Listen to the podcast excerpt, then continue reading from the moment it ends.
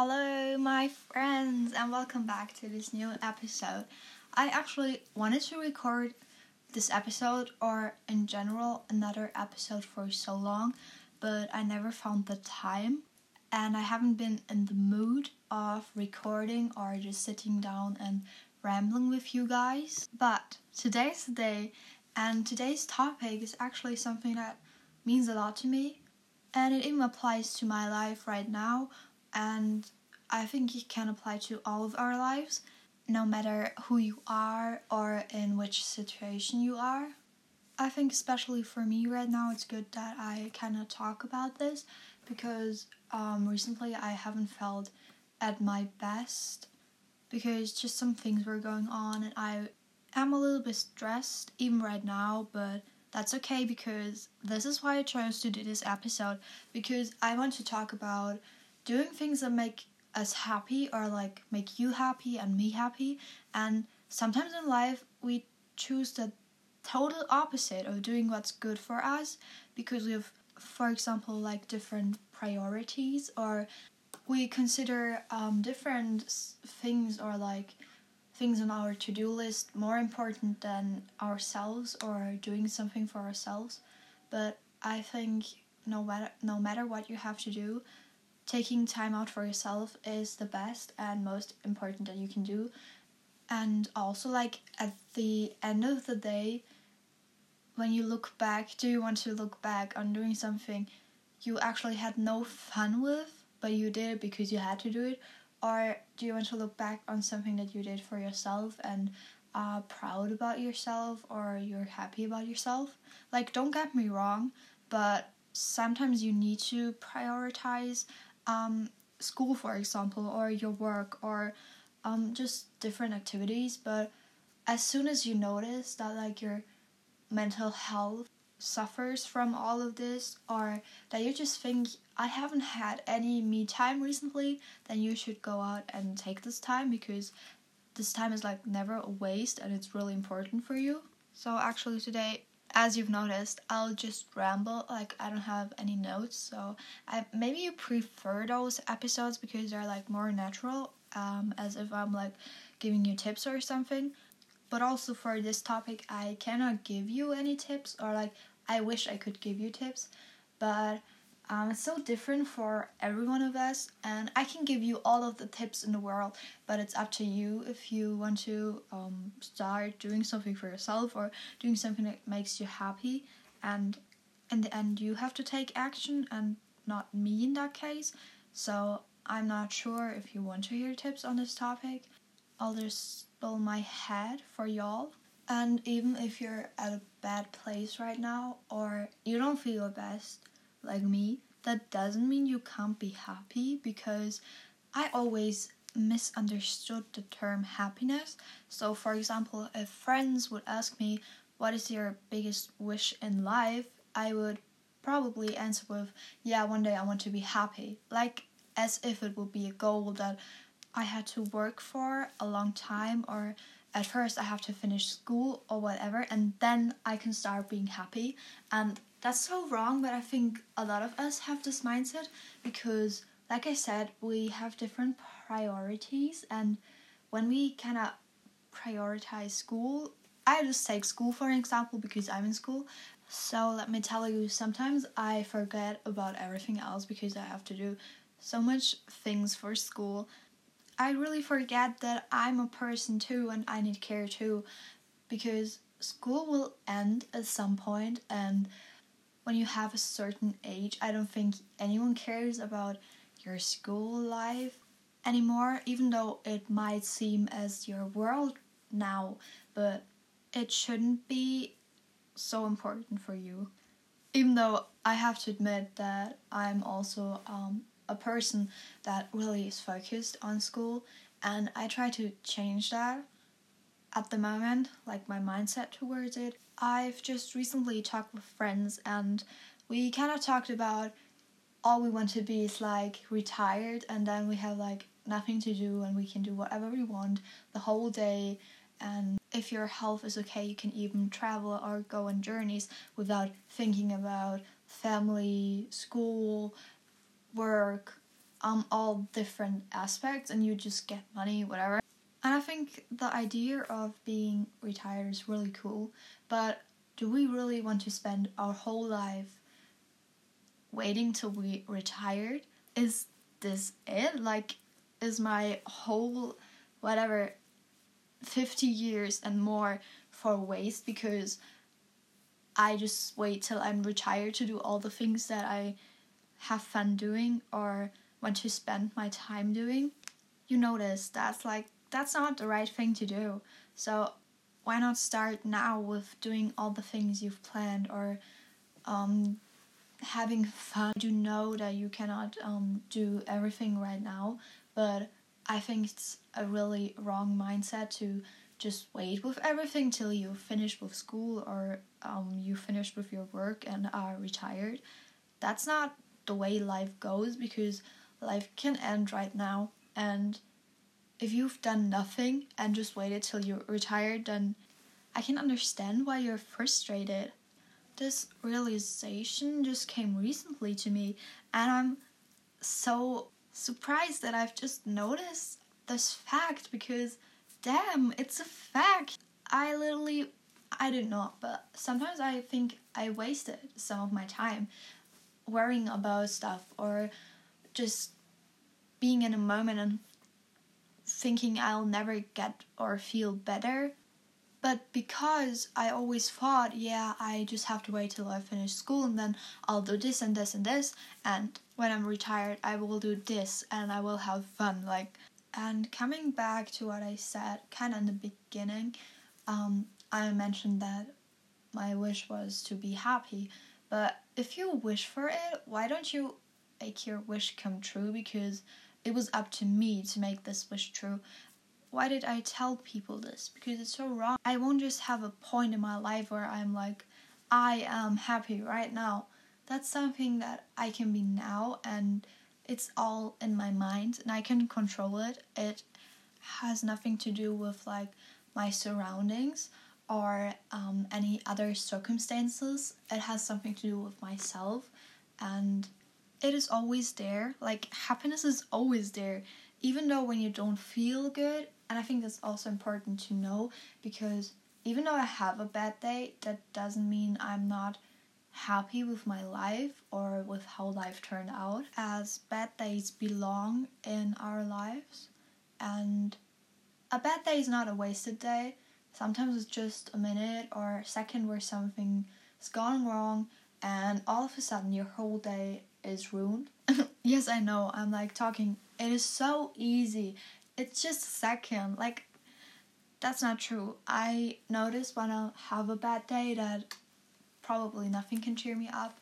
But as I said, I'm also working on, even though I had a bad start in my day, try to see the good things that are happening or to be like, it's okay that I don't feel great, but that belongs to life. I guess I've read this. Um, it's even scientifically proven that sometimes people in a wheelchair that had an accident can be happier than normal people in life and this also proves that it has nothing to do with medical condition or like the people around you or whatever you've gone through you can be happy all the time and i know that for someone who's like gone through depression or who is depressed that sounds so wrong and i don't want to pressure you um, you'll find that point in your life where you'll have a realization and where you just have to accept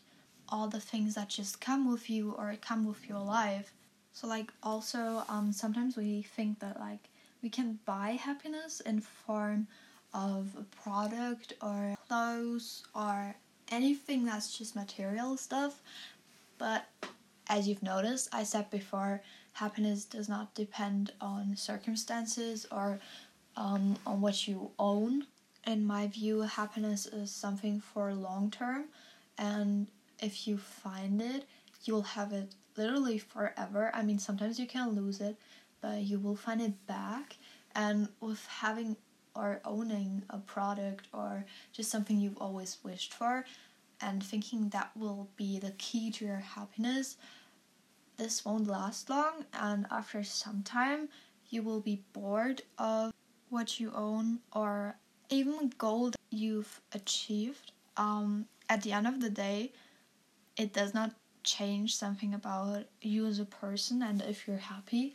I mean, you can also fail in something and still be happy and confident and looking forward to the future. Someone once said, I don't know, I've read this probably somewhere, it's a quote, like at the end of the day, it doesn't matter where you're from or what you've done that day. All you have left at the end of the day is love and relationships and the things that you did for others or for yourself. And I think that's so true. And it kind of empathizes what I just said before. Like, you at the end of the day, when you, for example, die, I'm sorry that I'm taking this for an example, but um, when you die, it won't matter that you've like owned an expensive car or the newest phone. At the end of the day, when everything is over, all you have left is love and the relationship to other people and all the things you've changed in their lives and all the things you've given to them that were like not material things. I looked it up and I found a quote I was talking about before. It's from Rupi Kaur. Kaur? I don't sorry, I'm I don't know how to pronounce her name, but it's from Milk and Honey. Um that's like a famous poem book. And in there she writes most importantly, love. Like it's the only thing you know how. At the end of the day, all this means nothing. This page where you're sitting, your degree, your job, the money, nothing even matters except love and human connection. Who you loved and how deeply you loved them. How you touched the people around you and how much you gave them.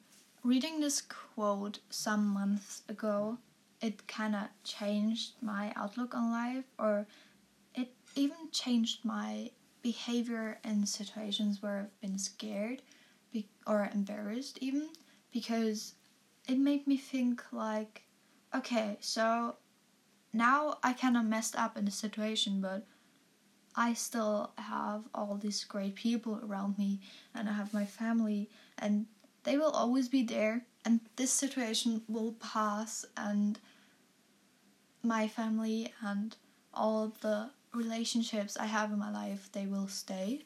I hope that this quote was something you wanted to hear and that helps you in your life somehow because that you heard it is also a sign that it has something to do with your life and it means a lot to me this quote for example and maybe it means something to you too and i think this quote is able to change someone's life and change all the things you're afraid to do because you know at the end of the day i said this so much but like at the end of the day everything will be all right and you don't have to be worried.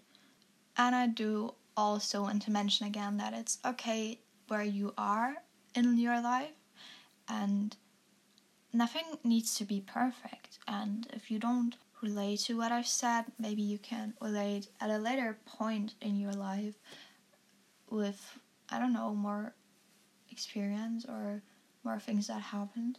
And I said, I don't want this to be a tips episode, but at the end, I kind of wanted to um, give you not tips, but like little hints that maybe you can use in your everyday life that help you to stay hopeful or upbeat. So, let me start by saying the hardest thing to learn in life that I haven't learned, and I don't want to sound like a know it all because I practically don't have a clue of life. But I think the most important thing in life is to accept bad days or bad situations and make it the most out of it, or to not let them matter so much. So if you ever have a bad day again, and believe me that will happen that will also happen to me then try to be honest with yourself if the situation is really that bad and what matters to you right now at this moment and what are things that sustain in your life and for example, people that will always be there for you or will never leave you. And I think what can really help if you have a bad day to have a list prepared with some things that make you laugh. Like, for example, if something funny happened in school and you wrote it down um, at some day and then you read it back and then you have to laugh, even though you have a bad day, so you can at least smile about something. My next um, hint, let's call it like that, is to take time out of your day, like literally every day, where you sit down and do something that makes you feel good. If that's eating ice cream, doing a workout, reading some pages in a book, in a poem book, drawing something, listening to a podcast, just sitting there and writing down what you're grateful for, journaling. There can be so many things, and it does not have to be something specific. You can also scroll through Pinterest if that's something that makes you genuinely happy and that creates happiness that stays for your next day and makes you look forward to the next day. Someone once said to me, I'm so sorry that I'm like always I'm talking about quotes, but I love them so much. Um, someone said to me, create a life that you can't wait to wake up to, and that's something so great, just like the thing with the left. It's something that will change your life actually if you know how. And already f- trying to find these little things is something good to do and something amazing to start focusing on yourself. And last but not least, if everything feels ruined in your life and you just can't see anything that's good and you don't want to see anything that's good because we have this mood sometimes, it's okay. Um, maybe you can reach out to friends or, like I said, people you have a good relationship with and they can help you, or you just ask someone, tell me something funny about your day or what was the funniest thing that we both did together and so you can also like stay in contact with your friends but you can as well have a laugh and share some funny stories and also if you notice someone is having a hard time around you then you can be there for them too like i said the most important at the end of the day is love and the relationship we have towards each other. So, this is it for today. I'm actually so glad that I took this time out of my day to focus on myself and do something that's fun for me, like recording an episode. And you know, guys, every Wednesday there's a new episode uploaded, so stay tuned for new episode because it's so cool to see people actually listening to my episodes and it makes me also so happy. I've recently just seen that someone from New Zealand has listened to my podcast, and it is so mind blowing. Like, it's so cool. And yeah, if you would like, you can share my podcast and you can also give me a review. Do whatever makes you feel good and what makes you feel happy. And don't forget about yourself at the end of the day.